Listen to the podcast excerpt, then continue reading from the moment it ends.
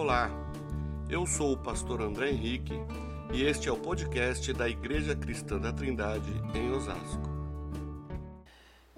Abra sua Bíblia comigo é, no Evangelho que escreveu João, capítulo de número 20.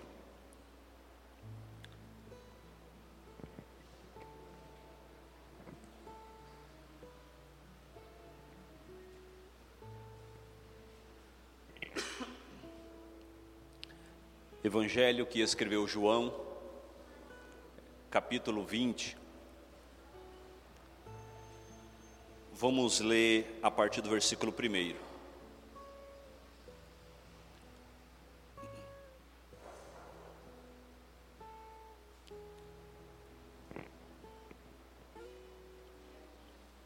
Nos, nos diz assim a palavra do Senhor. No primeiro dia da semana, Maria Madalena foi ao sepulcro de madrugada. Sendo ainda escuro, e viu que a pedra estava removida. Então correu e foi ter com Simão Pedro e com os outros discípulos, a quem Jesus amava, e disse-lhes: Tiraram do sepulcro o Senhor, e não sabemos onde o puseram. Saiu, pois, Pedro e o outro discípulo e foram ao sepulcro. Ambos corriam juntos, mas o outro discípulo correu mais depressa do que Pedro, e chegando e chegou primeiro ao sepulcro.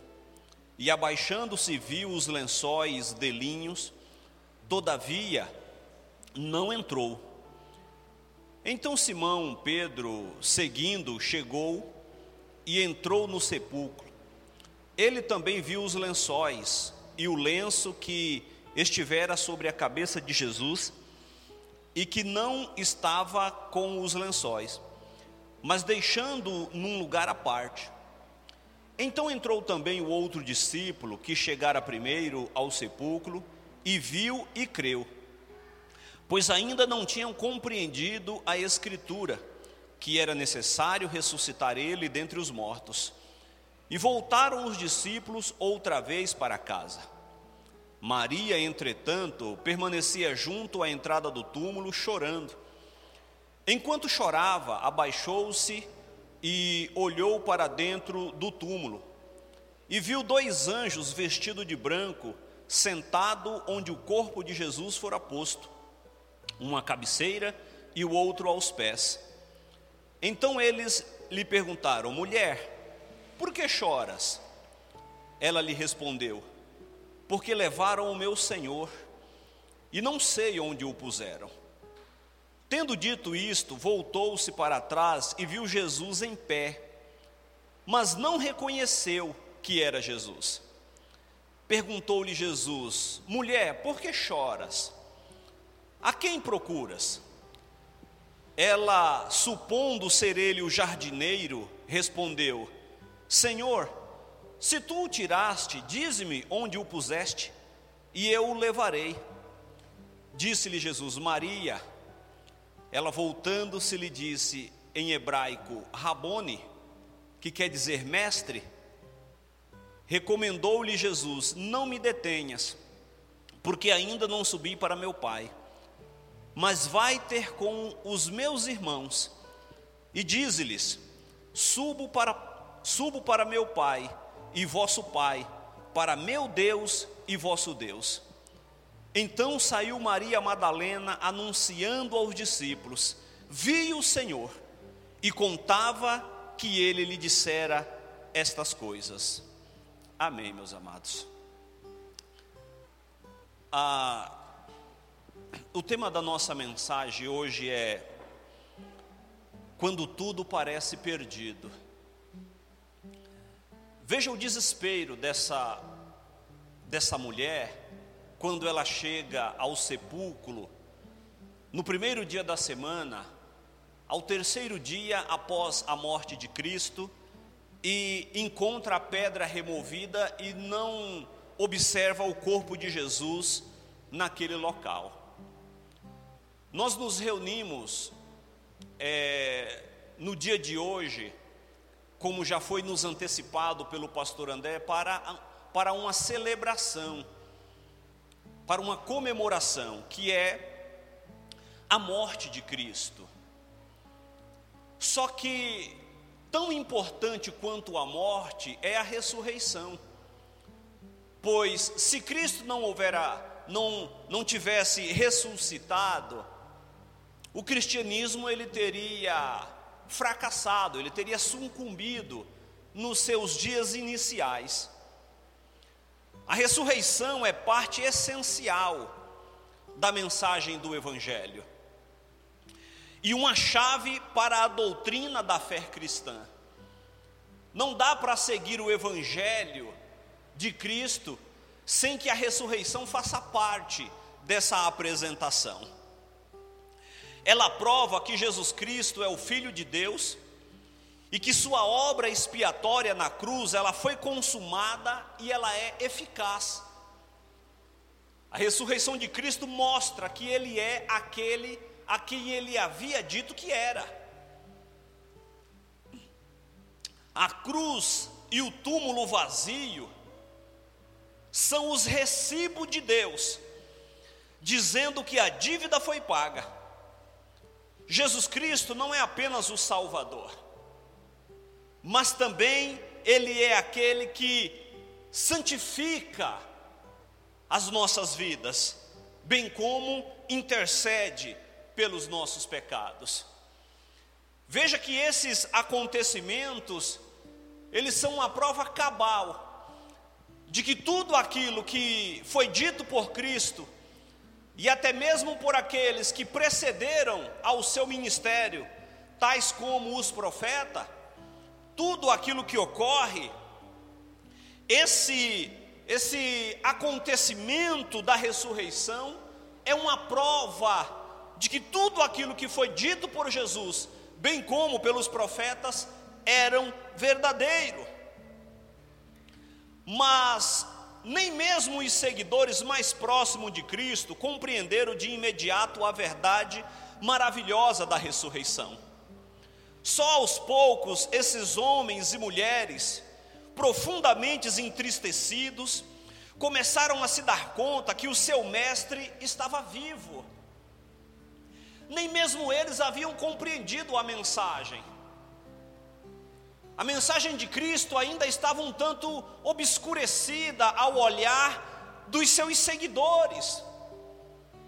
Observe que nós vemos várias vertentes de igrejas no Brasil e no mundo, e boa parte delas estão, estão com a sua compreensão do Evangelho um tanto prejudicada, por uma série de razões.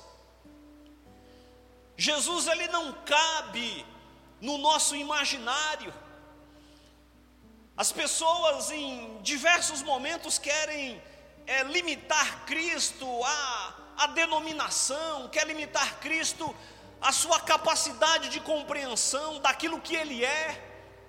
Só que nós observamos que Jesus ele vai muito além daquilo que nós possamos imaginar. Ele não cabe em uma caixa que muitas vezes nós queremos o colocar, porque Ele é Deus. As pessoas colocaram Jesus, o corpo de Jesus, ali naquele túmulo, e ele também não coube naquele túmulo, e é por isso que ao terceiro dia ele ressuscita. Os seus seguidores não compreenderam, pelo menos de imediato. Transformou, esse acontecimento transformou em júbilo, em alegria, as lágrimas de Maria Madalena. Veja que esse a, a, a proposta da nossa mensagem, né? Porque existe um momento que tudo parece perdido. E talvez esse era o cenário que estava posto para os discípulos de Jesus. Alguns estavam trancados em uma casa. Lucas, no capítulo 24, registra que dois estavam indo para Emaús, já estavam se dispersando. um grupo de mulheres totalmente desesperadas, sem saber o que fazer depois da morte do Mestre.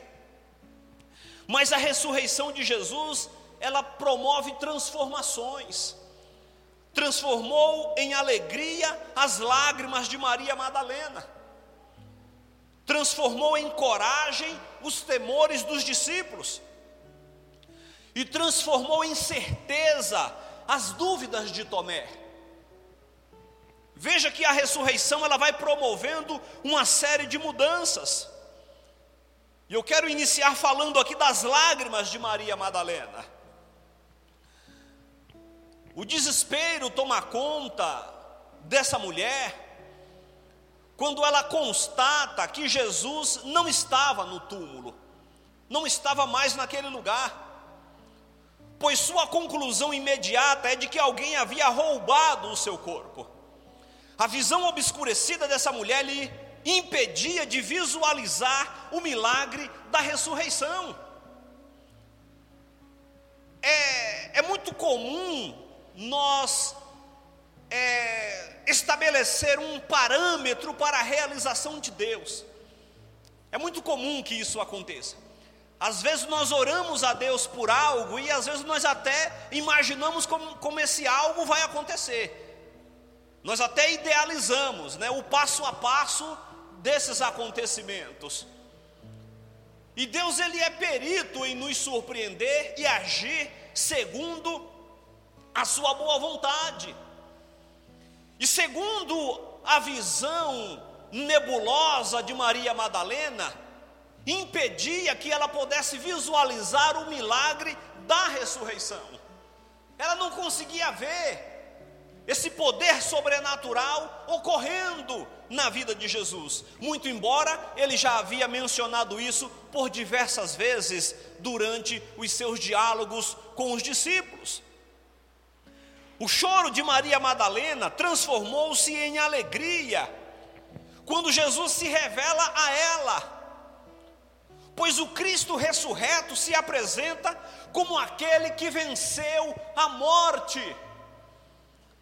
Aquele que venceu a morte. E esse é aquilo que o apóstolo Paulo, por exemplo, escrevendo a sua primeira carta aos Coríntios, no capítulo 15, lá pelo final, a partir do versículo 50, ele apresenta que essa é o último adversário a ser vencido pelo cristão.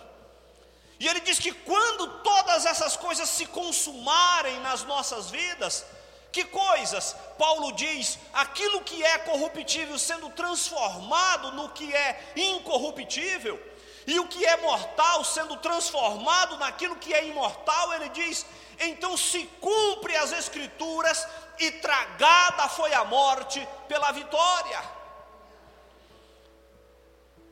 Jesus venceu a morte.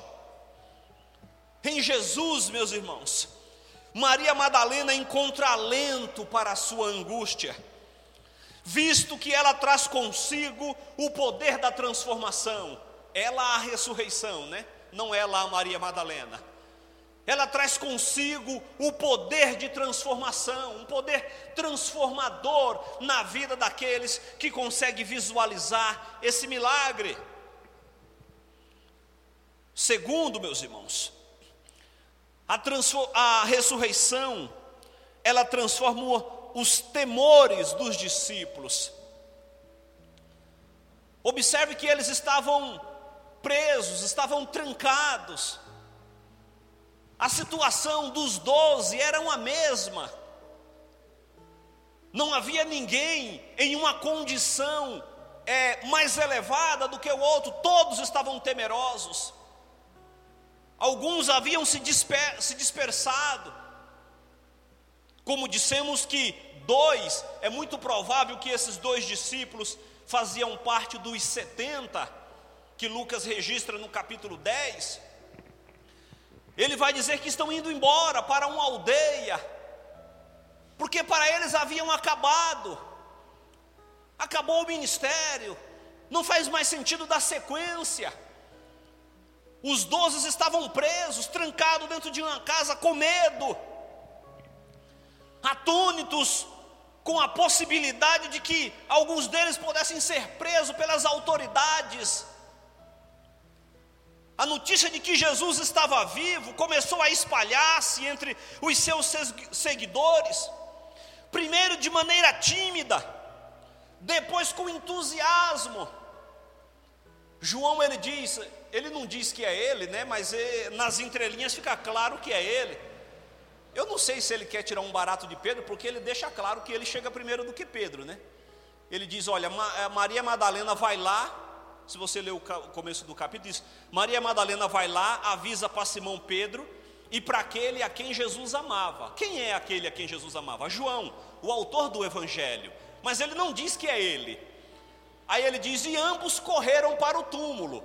Mas aquele a quem Jesus amava era mais rápido, né? Era mais jovem. Chegou primeiro, Pedro acho que já era um tiozão já, né?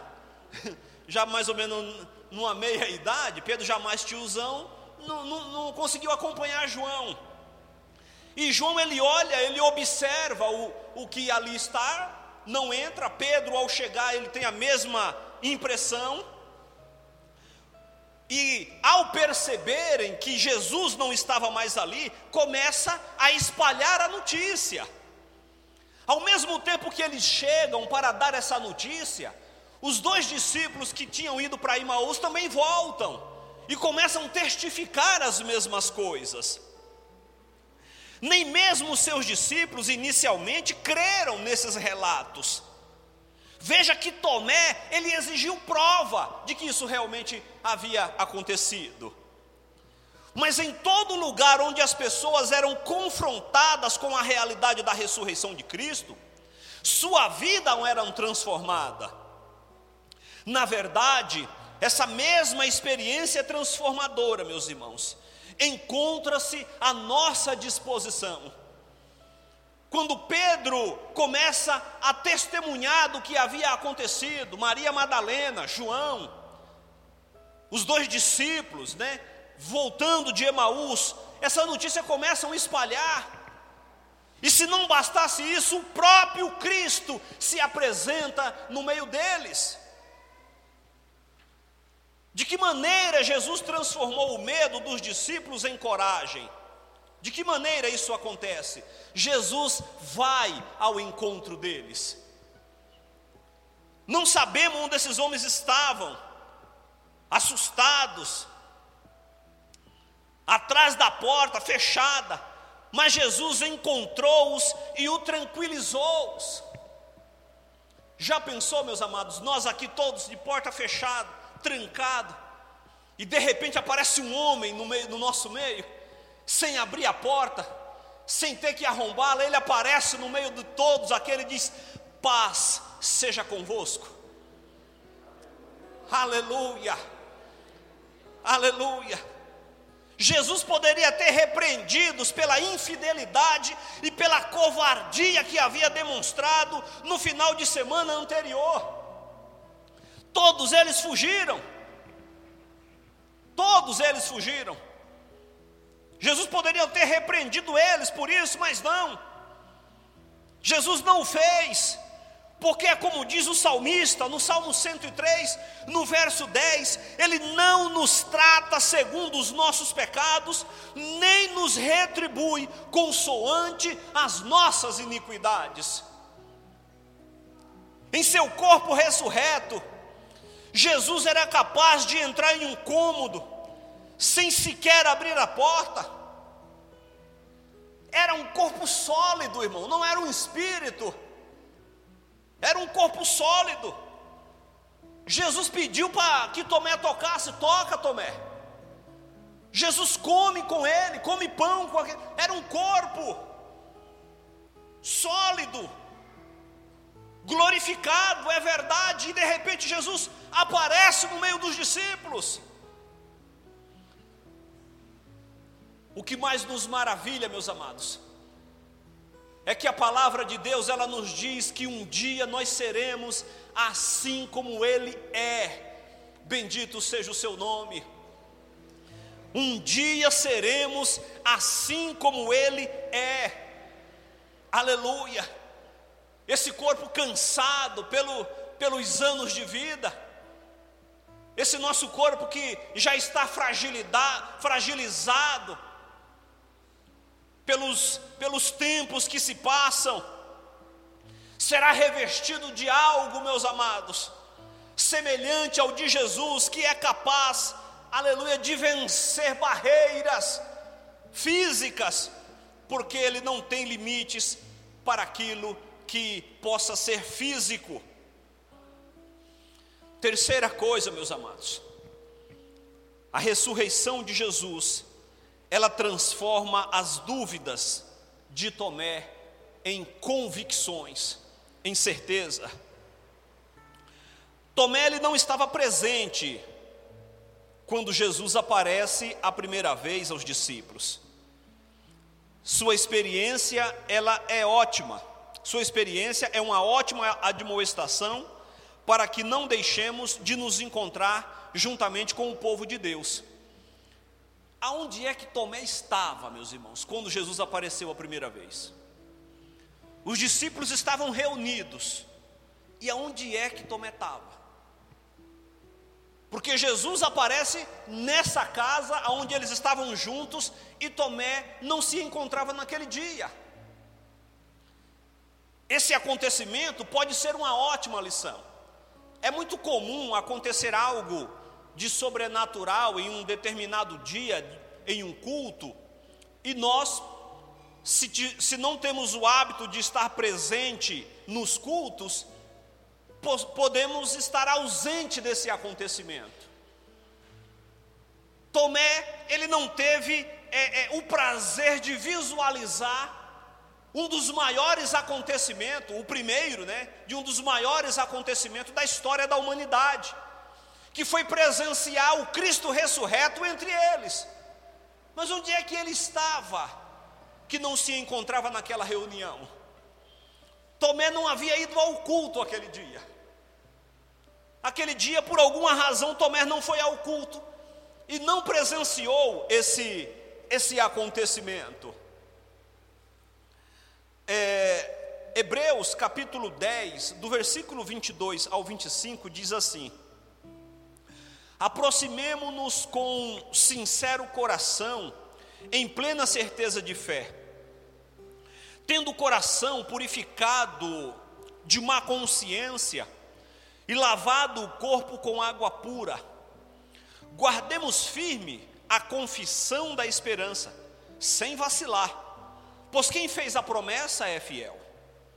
Consideremos-nos também uns aos outros para nos estimularmos ao amor e às boas obras. Não deixemos de congregar-nos, como é costume de alguns. Antes, façamos admoestações, e tanto mais quanto vedes que o dia se aproxima. Então, o autor da carta aos Hebreus ele diz: olha, não deixem de se reunir,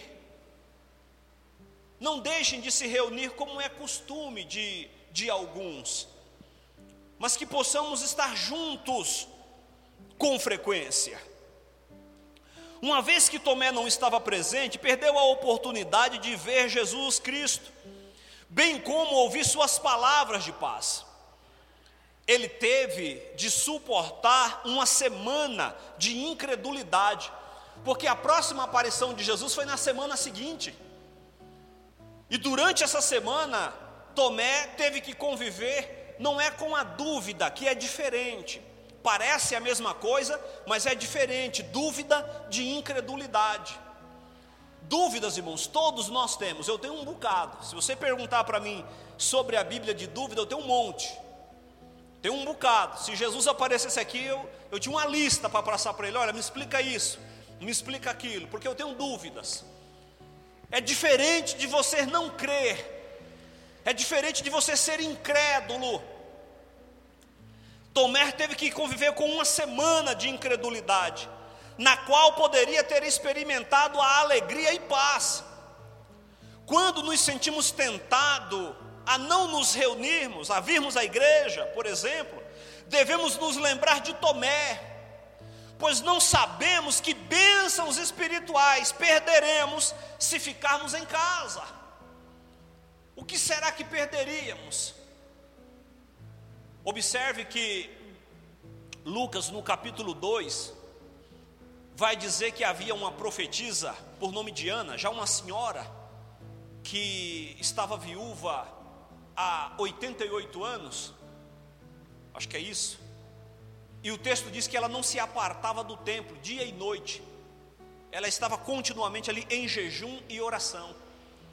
E o texto diz que quando quando José e Maria vai levar Jesus para fazer aquilo que a lei assim ordenava, ao oitavo dia ser circuncidado, apresentá-lo, o texto diz que Ana estava ali presente. Talvez algumas pessoas posteriormente diziam, poxa, mas que sorte, né? A profetisa Ana estava no dia que, que o menino Jesus foi levado. Não, ela estava ali todos os dias. No dia que Jesus fosse, ela ali estaria. Se nós estivermos presentes no culto, o dia que Jesus resolver fazer algo sobrenatural entre nós, nós estaremos presentes. Nós iremos participar desse acontecimento, porque estaremos sempre reunidos para a adoração do seu santo nome. As palavras de Tomé deixam claro que existe uma grande diferença entre dúvida e incredulidade. A dúvida está relacionada à falta total de compreensão. E isso é o que mais nos falta, é compreensão. É o que mais nos falta. Por mais que você avalie, por mais que você examine, ainda nos falta muita coisa para compreender a palavra de Deus na sua totalidade. Enquanto que a incredulidade é a recusa deliberada em não acreditar. É a recusa deliberada de não acreditar. Veja, eu não vi Jesus ressuscitando, ninguém me mostrou, não tem uma foto, não existe uma foto, não tem uma filmagem de Jesus saindo do túmulo, não há. Só que nós cremos, nós acreditamos. Você pode ter dúvida de como que foi os acontecimentos, mas você crê. Então veja que incredulidade e dúvida são duas coisas distintas. Bendito seja o nome santo do Senhor. Jesus não adverte, ele não nos adverte pela dúvida, mas por causa da incredulidade. E quando ele apresenta-se a Tomé, ele diz: Toca, Tomé. E no final do seu diálogo com Tomé, ele diz: Tomé, seja crente. Seja crente, Tomé. Aleluia. A ressurreição de Cristo, meus irmãos, é um marco, é um marco para a história do cristianismo. Sem ressurreição, o evangelho estaria condenado ao fracasso. De nada adiantaria Jesus ter morrido na cruz, se ele não tivesse ressuscitado ao terceiro dia, como assim ele havia prometido. A ressurreição de Cristo é um acontecimento transformador. Ele transforma tristeza em alegria. Ele transforma temores em coragem e ele tra transforma incredulidade em convicção. Para concluirmos, meus irmãos, não é necessário ver Jesus Cristo para crer. Sem dúvida, foi uma bênção aos primeiros cristãos. Ver seu Senhor e saber que estava vivo. Mas não foi isso o que os salvou. Eles não foram salvos por isso. Não foram salvos por ver mas eles foram salvos por crer. Eles não foram salvos porque viram, eles foram salvos porque creram. Aleluia. Os sinais que João escolheu e descreveu em seu livro são provas da divindade de Cristo e são importantes, mas os pecadores não são salvos pela fé em milagres, mas sim pela fé em Jesus Cristo. É importante nós entendermos que nenhum dos acontecimentos registrados da Bíblia nós presenciamos. Então nós não somos salvos porque vimos qualquer um desses acontecimentos, ou na possibilidade dos milagres ocorrer entre nós. Acreditamos piamente que os mesmos acontecimentos desse período também pode ser reproduzido entre nós nos dias de hoje. Mas não seremos salvos por causa disso seremos salvos pela nossa fé, pela nossa crença em nosso Senhor e Salvador Jesus Cristo, porque é Ele e somente Ele, aquele que foi levado ao Calvário e que ao terceiro dia passou pela ressurreição, ao terceiro dia, meus amados, ele ressurgiu, rugiu do túmulo, aleluia. É só pela fé nessa pessoa que nós seremos salvos da condenação do pecado. Louvado seja o nome santo do Senhor. Que Deus em Cristo continue abençoando a todos. Amém, meus amados. Se você gostou deste podcast, siga-nos em nossas redes sociais: youtube.com/ictosasco, Instagram arroba @ictosasco e facebook.com/ictosasco.